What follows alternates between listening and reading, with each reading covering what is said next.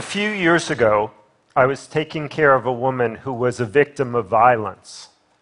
I wanted her to be seen in a clinic that specialized in trauma survivors. I made the appointment myself because, being the director of the department, I knew if I did it, she would get an appointment right away. The clinic was about an hour and a half away from where she lived, but she took down the address and agreed to go. Unfortunately, she didn't make it to the clinic. When I spoke to the psychiatrist, he explained to me that trauma survivors are often resistant to dealing with the difficult issues that they face and often miss appointments. For this reason, they don't generally allow the doctors to make appointments for the patients. They had made a special exception for me. When I spoke to my patient, she had a much simpler and less Freudian explanation of why she didn't go to that appointment. Her ride didn't show. Now, some of you may be thinking, didn't she have some other way of getting to that clinic appointment? Couldn't she have taken an Uber or called another friend? If you're thinking that, it's probably because you have resources. But she didn't have enough money for an Uber, she didn't have another friend to call. But she did have me, and I was able to get her another appointment, which she kept without difficulty. She wasn't resistant, it's just her ride didn't show.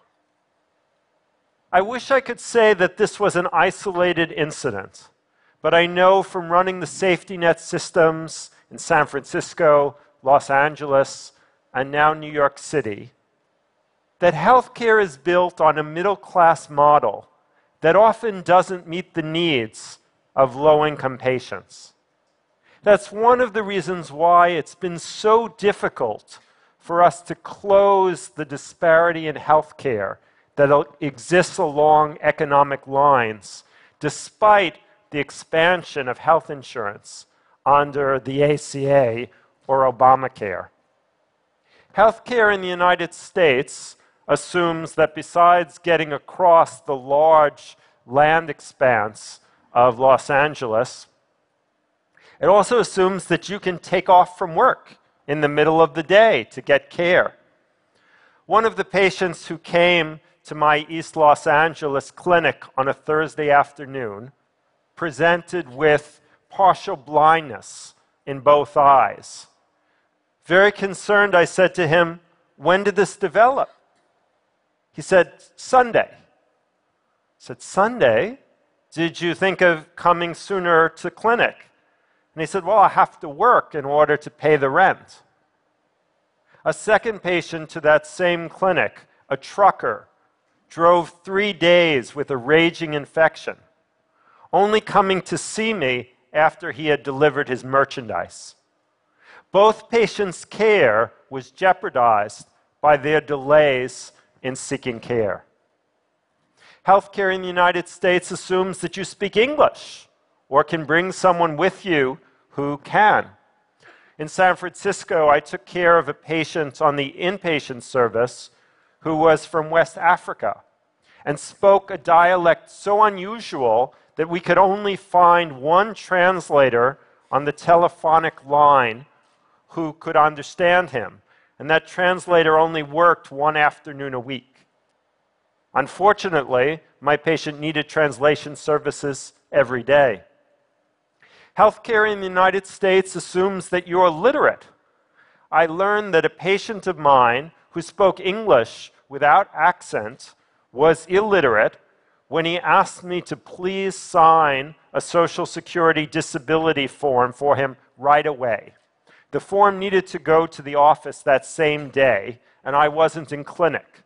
So, trying to help him out, knowing that he was the sole caretaker of his son, I said, Well, bring the form to my administrative office.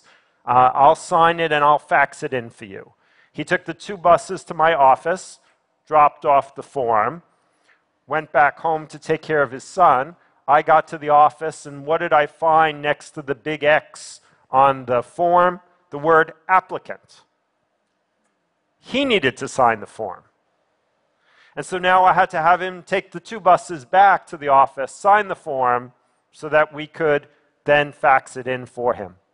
Completely changed how I took care of him. I made sure that I always went over instructions verbally with him. It also made me think about all of the patients who receive reams and reams of paper spit out by our modern electronic health record systems, explaining their diagnoses and their treatments, and wondering how many people actually can understand what's on those pieces of paper. Healthcare in the United States assumes that you have a working telephone and an accurate address. The proliferation of inexpensive cell phones has actually helped quite a lot. But still, my patients run out of minutes and their phones get disconnected. Low income people often have to move around a lot by necessity. I remember reviewing a chart of a woman with a abnormality on her mammogram. The chart assiduously documents that three letters were sent to her home asking her to please come in for follow up. Of course, if the address isn't accurate, it doesn't much matter how many letters you send to that same address. Healthcare in the United States assumes that you have a steady supply of food. This is particularly an issue for diabetics. We give them medications that lower their blood sugar. On days when they don't have enough food, it puts them at risk for a life threatening side effect of hypoglycemia or low blood sugar. Healthcare in the United States assumes that you have a home with a refrigerator for your insulin, a bathroom where you can wash up, a bed where you can sleep without worrying about violence while you're resting. But what if you don't have that? What if you live on the street, you live under the freeway, you live in a sh- congregate shelter where every morning you have to leave at 7 or 8 a.m. Where do you store your medicines? Where do you use the bathroom? How do you put your legs up if you have congestive heart failure? Is it any wonder that providing people with health insurance who are homeless does not erase the huge disparity between the homeless and the housed. Healthcare in the United States assumes that you prioritize your health care. But what about all of you? Let me assume for a moment that you're all taking a medication. Maybe it's for high blood pressure, maybe it's for diabetes or depression. What if tonight you had a choice? You could have your medication but live on the street, or you could be housed in your home but not have your medication. Which would you choose? I know which one I would choose. This is just a graphic example of the kinds of choices that low income patients have to make every day. So when my doctors shake their heads and say, I don't know why that patient didn't keep his follow up appointment. I don't know why she didn't go for that exam that I ordered. I think, well, maybe her ride didn't show, or maybe he had to work. But also, maybe there was something more important that day than their high blood pressure or a screening colonoscopy. Maybe that patient was dealing with an abusive spouse or a daughter who was pregnant and drug addicted, or a son who was kicked out of school, or even maybe they were riding their bicycle through an intersection and got hit by a truck, and now they're using a wheelchair and have very limited mobility. Obviously, these things also happen to middle class people.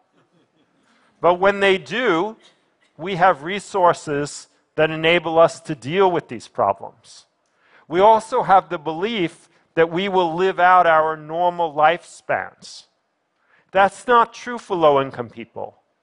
They've seen their friends and relatives die young of accidents, of violence, of cancers that should have been diagnosed at an earlier stage. It can lead to a sense of hopelessness, that it doesn't really matter what you do. I know I've painted a bleak picture of the care of low income patients, but I want you to know how rewarding I find it to work in a safety net system and my deep belief that we can make the system responsive to the needs of low income patients. The starting point has to be to meet patients where they are, provide services without obstacles, and provide patients what they need, not what we think they need.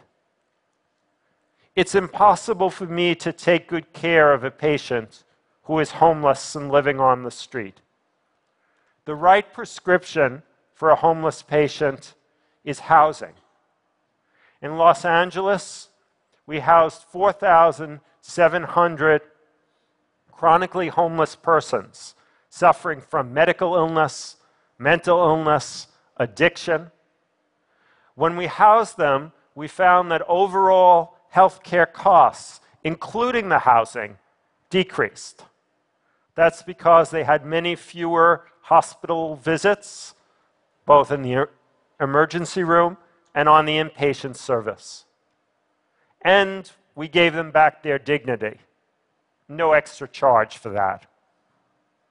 For people who do not have a steady uh, supply of food, especially those who are diabetic, safety net systems are experimenting with a variety of solutions, including food pantries at primary care clinics, distributing maps of community food banks and soup kitchens. And in New York City, we've hired a bunch of enrollers to get our patients into the supplemental nutrition program known as food stamps to most people. When patients and doctors don't understand each other, mistakes will occur. For non English speaking patients, translation is as important as a prescription pad, perhaps more important. And you know, it doesn't cost anything more to put all of the materials at the level of fourth grade reading so that everybody can understand what's being said. But more than anything else, I think low income patients benefit from having a primary care doctor. Mind you, I think middle class people also benefit from having somebody to quarterback their care.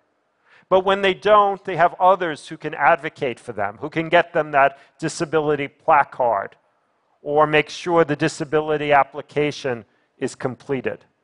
But low income people really need a team of people who can help them to access the medical and non medical services that they need. Also, many low income people are disenfranchised from other community supports, and they really benefit from the care and continuity provided by primary care. A primary care doctor I particularly admire was once told me how she believed that her relationship with a patient over a decade was the only healthy relationship that that patient had in her life. The good news is you don't actually have to be a doctor to provide that special sauce of care and continuity. This was really brought home to me when one of my own long term patients died at an outside hospital. I had to tell the other doctors and nurses in my clinic that he had passed. But he didn't know that in another part of our clinic, on a different floor, there was a registration clerk who had developed a very special relationship with my patient every time he came in for an appointment.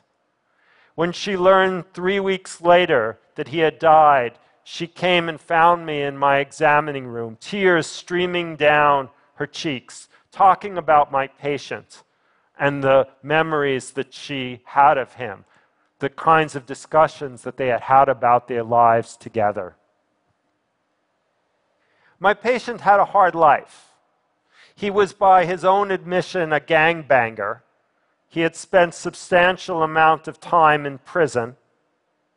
He suffered from a very serious illness. He was a drug addict.